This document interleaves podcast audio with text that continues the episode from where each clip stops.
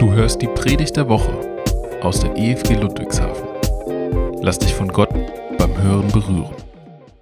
Ja, auch von meiner Seite einen schönen guten Morgen an euch. Ich darf euch heute äh, ein paar Worte mitgeben äh, aus dem Neuen Testament. Ich möchte noch kurz vorstellen, bevor ich beginne. Ich bin Daniel, gehe schon seit einigen Jahren hier in die Gemeinde ähm, und ja, bin in der Steuerklasse 3 und somit glücklich verheiratet, äh, habe zwei wunderbare Kinder ähm, und eine tolle Frau und äh, genau, wir genießen die Zeit und das Leben miteinander. Ähm, in der Predigtreihe Gemeindegrundlagen, ähm, in der es eben heute auch geht, möchte ich vor allem dich mit, mit du ansprechen ähm, und auch das Wir, wir als äh, Gemeinde, dass, ähm, dass wir das einfach im Vorhinein kennen und wissen. Katja Epstein, Eurovision Song Contest 1970 weiß nicht, ob es bei dem einen oder anderen äh, klingelt an der Stelle. Ich möchte äh, ein paar Zeilen aus einem Lied zitieren von ihr.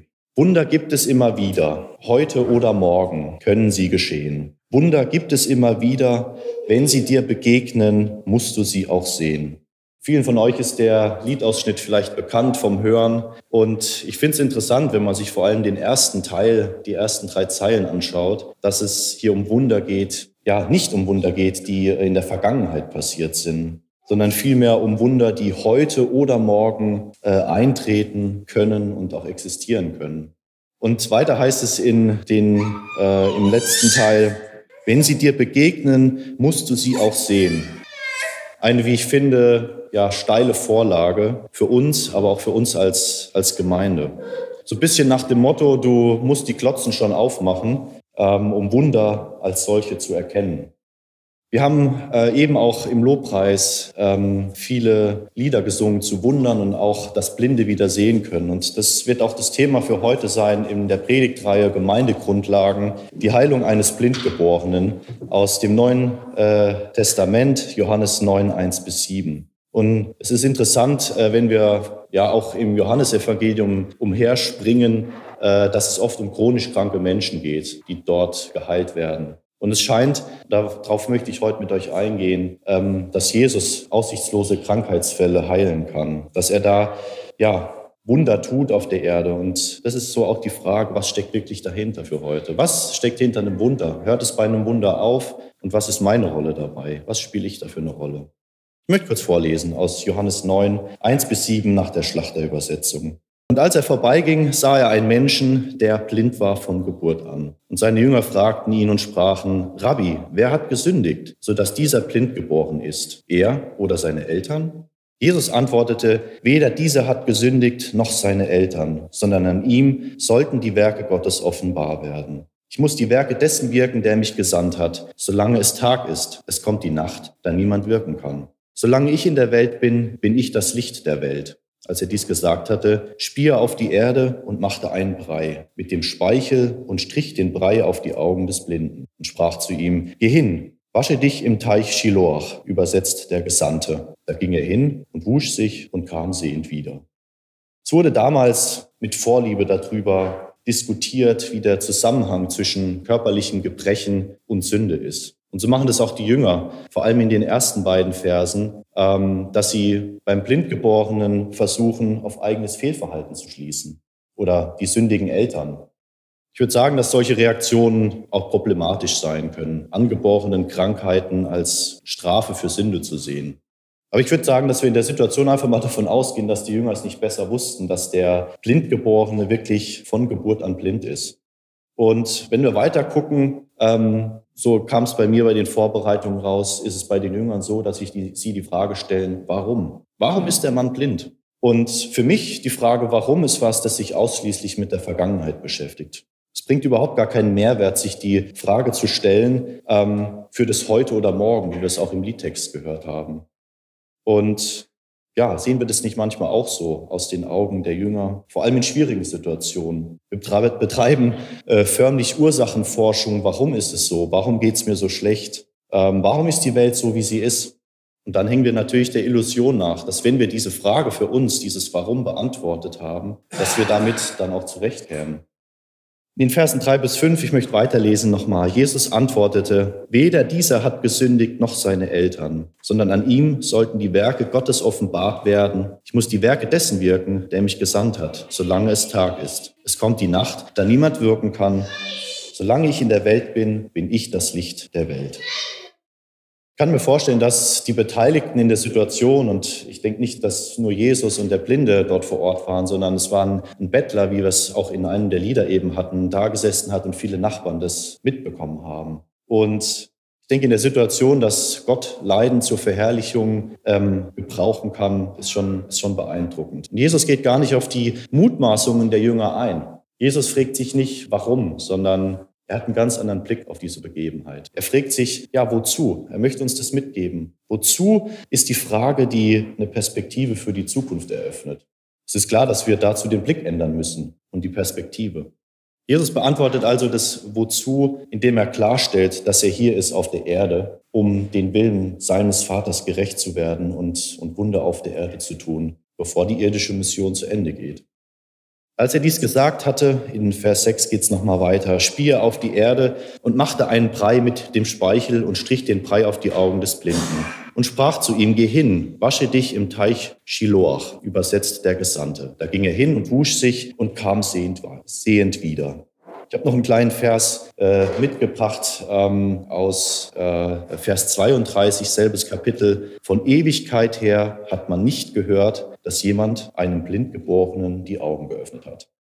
Ich denke nicht, nicht nur wie damals, sondern auch heute ähm, ist Speichel so ein bisschen was Heilskräftiges. Also vor allem damals in der Augenheilskunde äh, wurde viel mit Speichel gearbeitet und auch im Markus-Evangelium bei der Heilung eines Taubstummen ähm, nutzt einfach Jesus seine körperlichen Mittel, die er hat, um Wunder zu tun. Und sind wir ehrlich, ich weiß nicht, ich denke, viele von euch haben auch schon mal in eine Brennnessel gelangt. Ähm, wenn man da ein bisschen Spucke auf die Stelle macht, die juckt, dann wirkt das.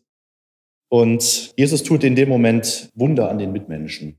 Das Wunder soll uns an der Stelle erkennen lassen, wer das Licht der Welt ist. Und das nicht nur im körperlichen, in dem physikalischen sehen, was wir an den Blindgeborenen gesehen haben, sondern auch im geistlichen Sinne. Und Schritt für Schritt ist es so, dass der Blindgeborene nicht direkt sehend wird, sondern er muss erst ja, Schritte des Glaubens gehen an diesen Teich, ähm, um, um wirklich zu sehen. Und ich finde, in, in der ersten, im ersten Moment ist es so eine Art Glaubenstest. Schafft es der Blinde, mit Selbstverantwortung umzugehen, die Jesus ihm gegeben hat, loszugehen in Richtung diesem Teich, ähm, was sicherlich nicht in der Situation auch leicht war, weil er einfach nichts gesehen hat, sondern er ist ja trotzdem mit dieser Autorität umgegangen. Er hat nur die Worte von Jesus gehört und ist losmarschiert und hat sich dieser Herausforderung gestellt. Wir müssen äh, zugegebenermaßen noch ein bisschen weitergehen, äh, die Geschichte. Es wird jetzt zeitlich heute äh, aber nicht reinpassen. Nichtsdestotrotz ähm, ein paar Worte dazu. Denn wenn die Geschichte fertig ist und wir die Kapitel weiterlesen, hat Jesus eine Runde mit den Schriftgelehrten. Und wir wissen, dass die Pharisäer und die Schriftgelehrten durch ihre Haltung und ja, Jesus gegenüber ablehnen. Und es ist spannend zu lesen, wie ähm, Jesus die, das eigentliche Problem der Pharisäer äh, zusammenfasst. Er fasst es so zusammen in Richtung, wenn ihr wüsstet, dass ihr blind seid und Hilfe benötigt, helfe ich euch und gebe euch Licht in euer Leben. Ihr wäret ohne Schuld. Und wir wissen, die Pharisäer konnten zwar physikalisch sehen und hielten sich auch für geistlich sehend, waren aber in Wirklichkeit komplett geistlich blind. Und so ist dann auch der Höhepunkt der Geschichte von dem äh, ja, ehemals blinden Mann, dass er auf die Knie fällt äh, und sagt, ich glaube, Herr. Das durfte der Blindgeborene an Leib und Seele erfahren und ja, durch diese Wiederherstellung von seinem Augenlicht ähm, ja diese geistliche Erleuchtung bekommen. Mit den Augen des Glaubens sehen, das erkennt der blinde Mann, der in voller Dankbarkeit und Demut vor Jesus niederkniet äh, und ihn anbetet. Mit welcher Perspektive kannst du dich identifizieren? Ich sehe hier möglich, ein, ein, einige Möglichkeiten ähm, und ich möchte mit den Jüngern beginnen, die sich fragen, warum? Bist du mehr derjenige, der fragt, warum, der in der Vergangenheit nach Antworten sucht, der ja womöglich auch Schuldige sucht, warum es einem so geht, wie es einem geht? Betreibst du Fingerpointing? Beachtet, wenn ihr mit dem Zeigefinger auf einen zeigt, dann gucken immer drei Finger auf euch zurück. Und die Jünger haben in der Situation auch nicht den, den Menschen im Blick. Als zweites bist du uneinsichtig und unehrlich zu dir selbst, ein bisschen wie die Pharisäer, von denen wir gehört haben, die ja von sich behaupten, geistig sehen zu können, aber in Wahrheit komplett äh, triebsblind sind. Wo ist dein blinder Fleck? Als dritte Möglichkeit eher die Nachbarn, die das alles live miterlebt haben, die gesehen haben, wie Jesus äh, den Menschen anspricht, äh, ihn sehend werden lässt und die Nachbarn sich trotzdem fragen, ist's er? Ist's der bettelnde Mann, der hier Tag für Tag sitzt und nichtsdestotrotz die mit Scheuklappen in ihrem Alltag weiter umherrennen? Als vierten Punkt, wie wäre es, wenn wir uns mit dem Blindgeborenen identifizieren? Ich habe uns noch eine kleine Geschichte mitgebracht, die möchte ich vorlesen.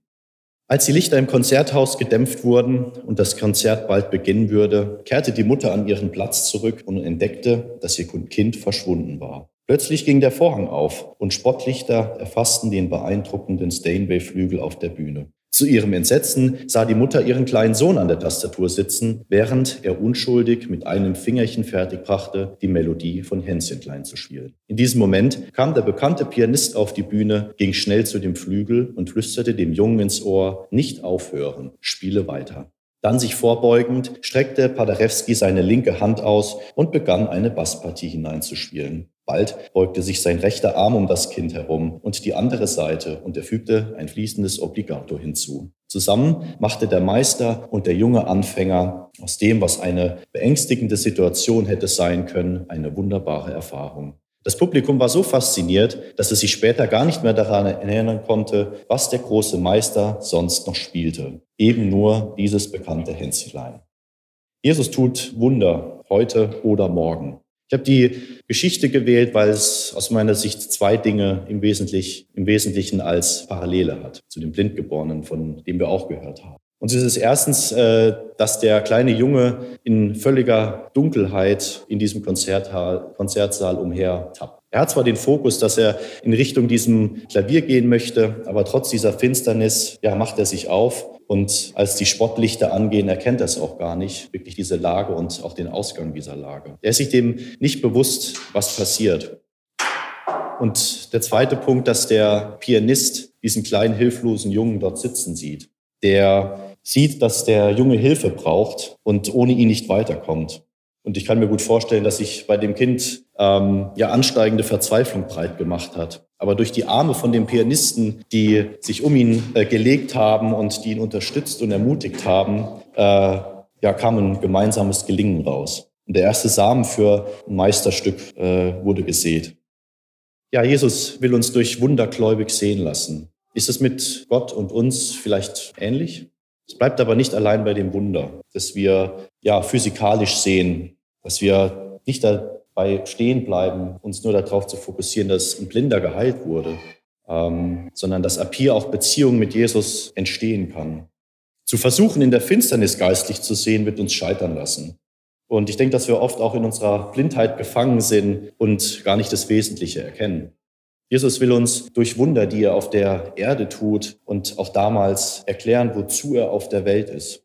Es geht ihm darum, seine Vollmacht und Autorität zu zeigen, weiterzugeben, den Auftrag von seinem Vater umzusetzen und auch Licht in unser Herz zu bringen, das wir auch weitergeben dürfen. Und wenn wir das annehmen, die, ja, die, das Licht, das, das Jesus uns gibt, wie es auch in den Versen heißt, dann können wir beginnen, gläubig zu sehen und auch zu wachsen. Ich habe uns ein kleines Experiment mitgebracht. Ich weiß nicht, ob ihr das von, ja doch, das müsste funktionieren. Ähm, ich kann es nicht gewährleisten. Bei mir hat es bisher immer funktioniert. Aber ich bitte euch, lasst euch einfach mal drauf ein. Ihr seht ähm, vier kleine schwarze Punkte. Ähm, so wie das Kind mit einem absoluten Fokus in Richtung Flügel gelaufen ist. Ähm, behaltet einfach mal kurz den Fokus und guckt 30 Sekunden auf diese vier kleinen schwarzen Punkte in der Mitte. Und jetzt schließt mal bitte die Augen. Erkennt ihr es? Ist jetzt einfach ein Test. Ich hoffe, dass der ein oder andere womöglich was gesehen hat. Als ich das das erste Mal gemacht habe, äh, musste ich sagen, hatte ich richtig Herzklopfen und ich fand's, fand's ähm, richtig krass. Gläubiges Sehen kann uns als Gemeinde nur gelingen, wenn wir den gleichen Fokus haben, wenn wir dasselbe sehen. Und klar ist, dass wir Licht brauchen. Unser menschliches Auge braucht Licht, damit wir überhaupt sehen können. So wie bei dem Jungen fordert Jesus und Gott uns auf, loszugehen, den absoluten Fokus zu behalten und zu erkennen, dass er das Licht der Welt ist.